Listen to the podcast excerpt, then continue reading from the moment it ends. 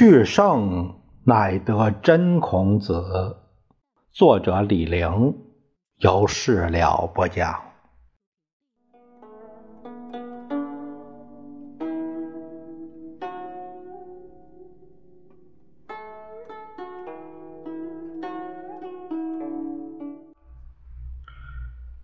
我们今天聊一下孔子弑鲁遭人排挤。孔子第二次找工作是在鲁国，这段经历是孔子仕途的巅峰。他在五十一岁到五十四岁在鲁国当过四年的官，五十一岁当中都宰。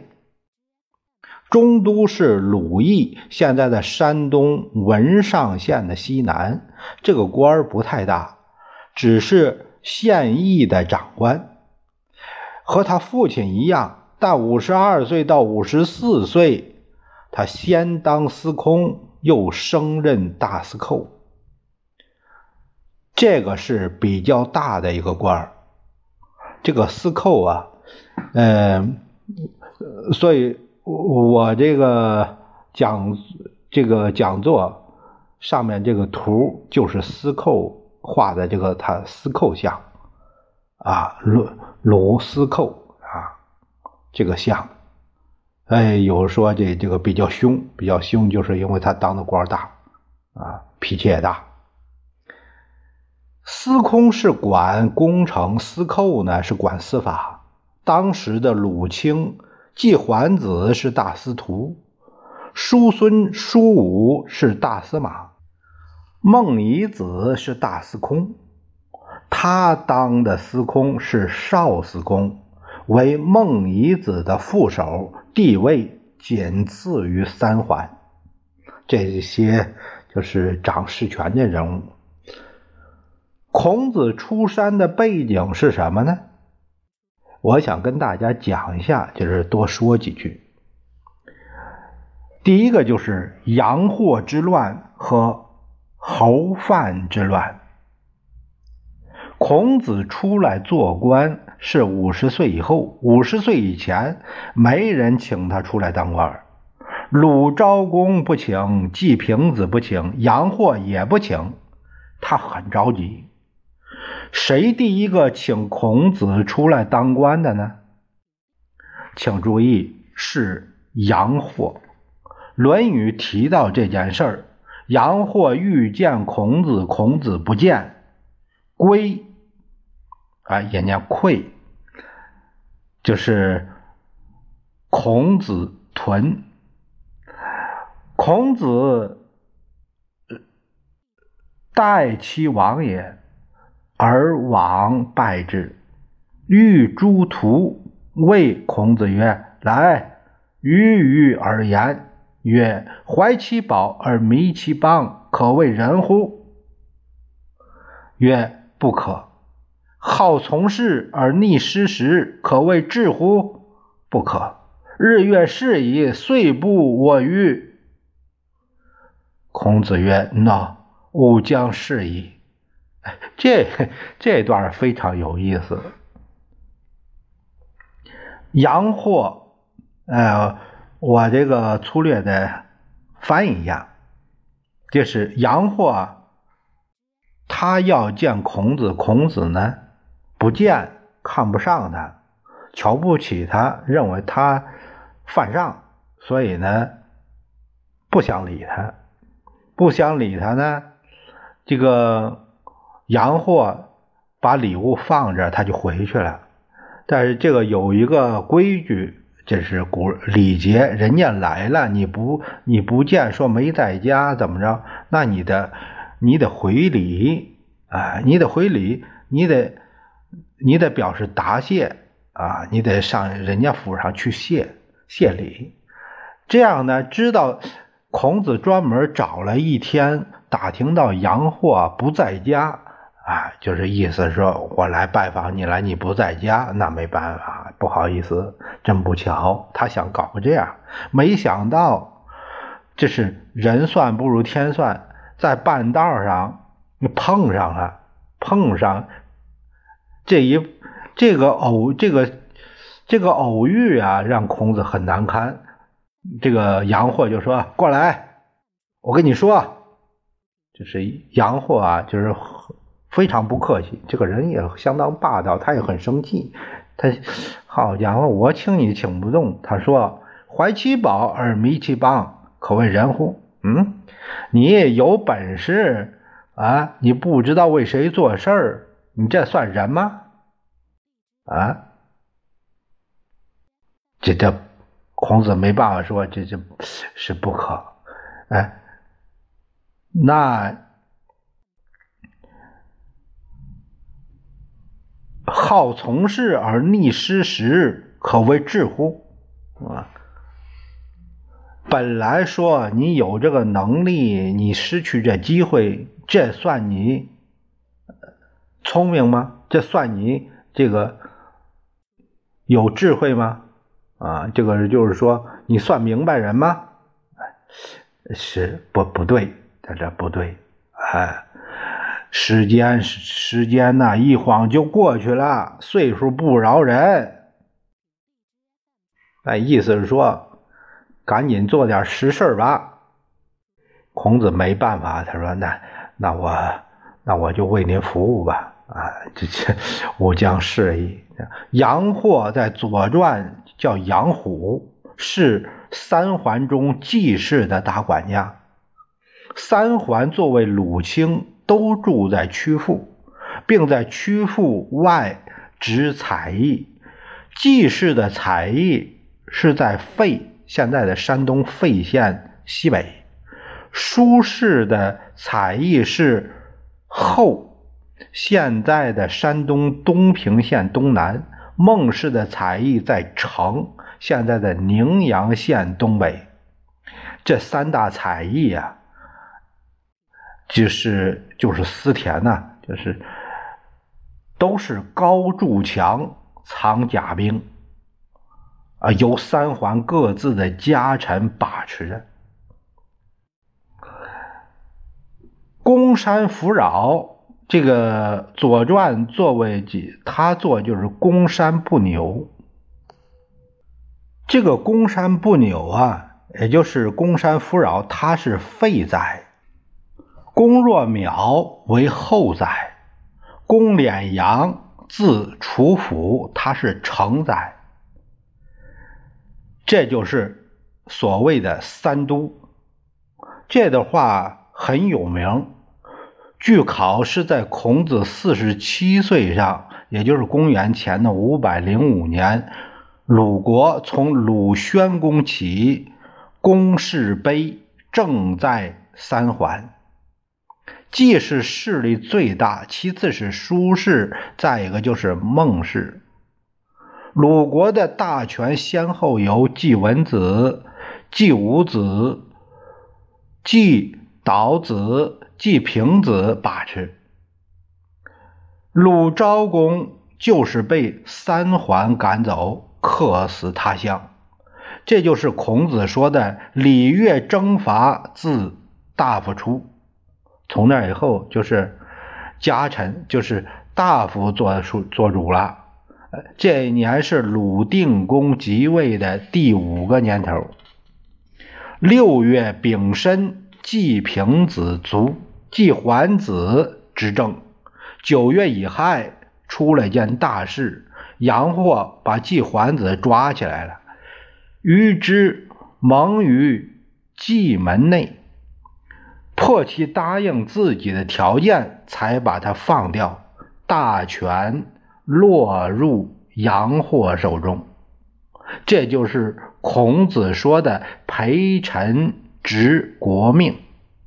杨霍请孔子出来为官，是以此为背景。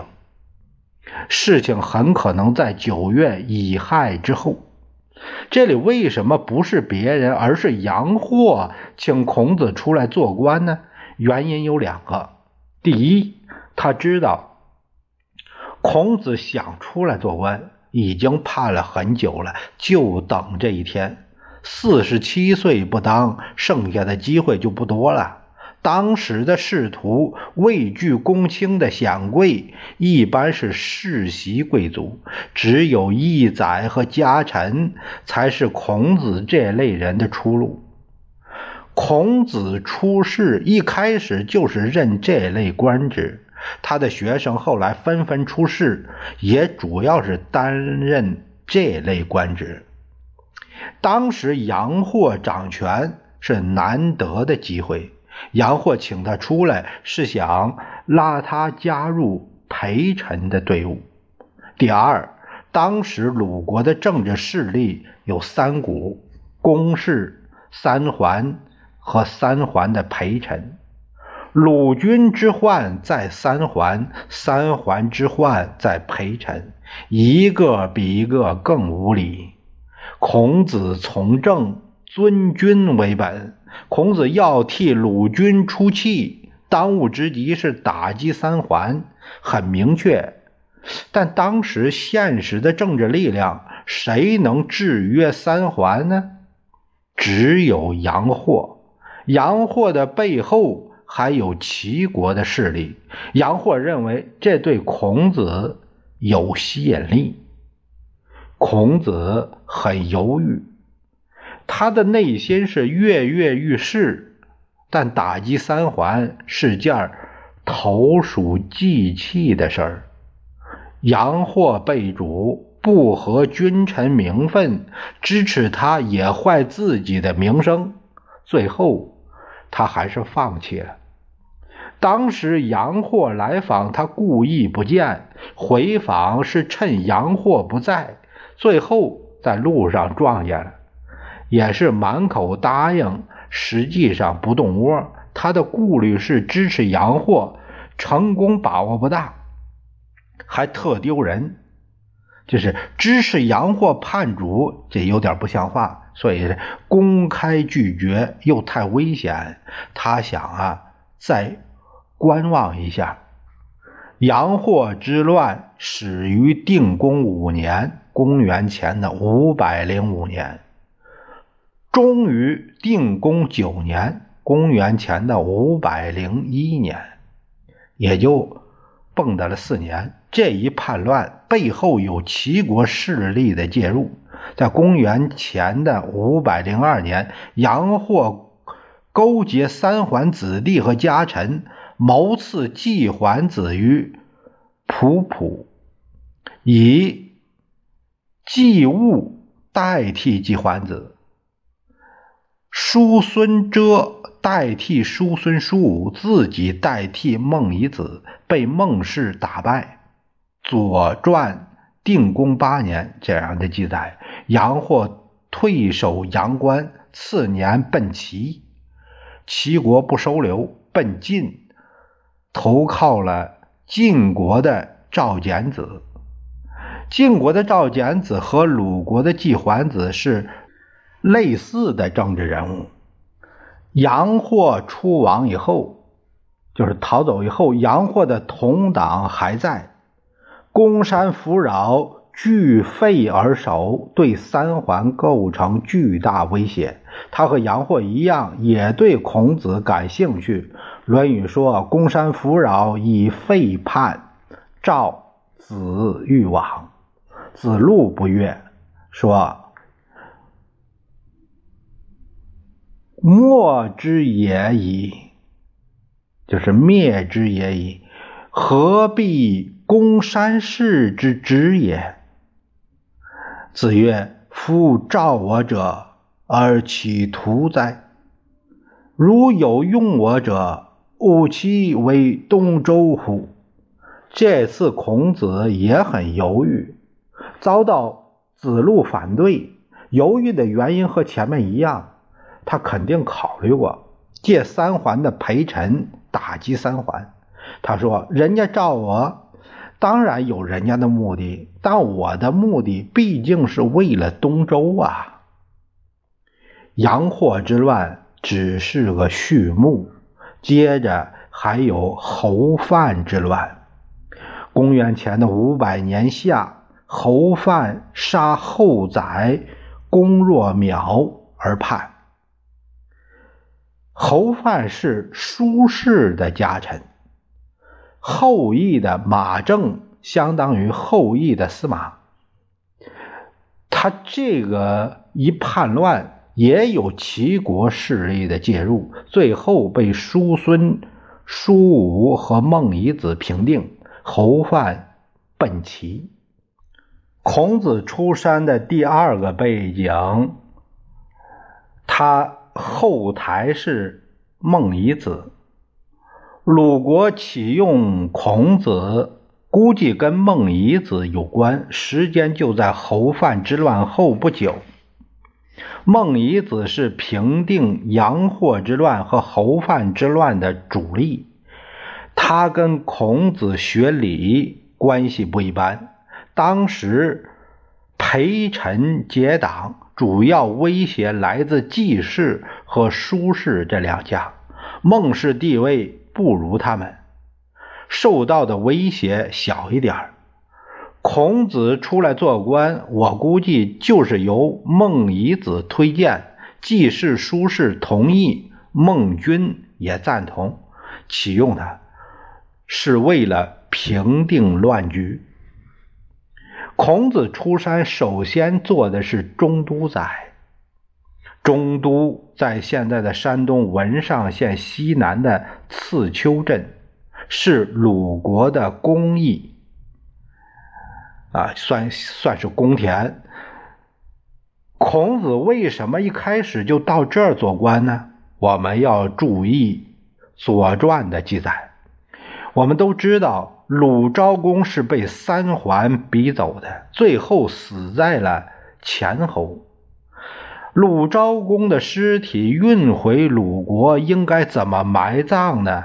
曾经有争论。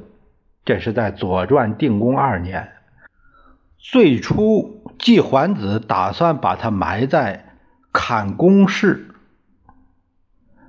也就是鲁国的公墓。被鲁大夫荣驾娥劝之，季桓子把鲁昭公葬在了鲁侯墓地的墓道南，和鲁国先君的墓是分开的。这个有一个惩罚之意。后来孔子当鲁司寇，才勾而合诸墓，重新和鲁国国君的墓合在了一起。这里值得注意的是，砍的地点儿正在文上县的南望镇一带，和中都非常近。这个中都在它的西南。我很怀疑孔子当中都宰，跟负责鲁侯墓地的营建和管理直接有关。我们都知道，陵墓修建属于土木工程。古代往往由刑徒从事这类事情，是归司空或司寇来管。司空、司寇都有很密切的关系。那其实也就是由劳改啊来来兴建啊，是这样。孔子当司空，钱穆推测是少司空，很有道理。这个钱穆有一个《孔子传》，它是呃由北京三联出版社在零二年出版的，在二十七页、二十八页，这个有有这样的叙述。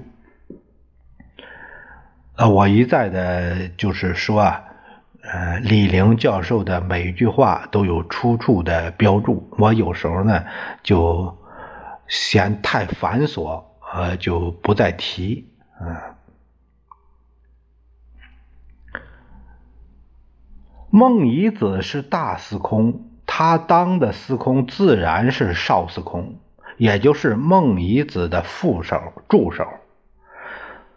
他从中都宰当到少司空，当到大司寇，恐怕都是由孟氏推荐，都跟。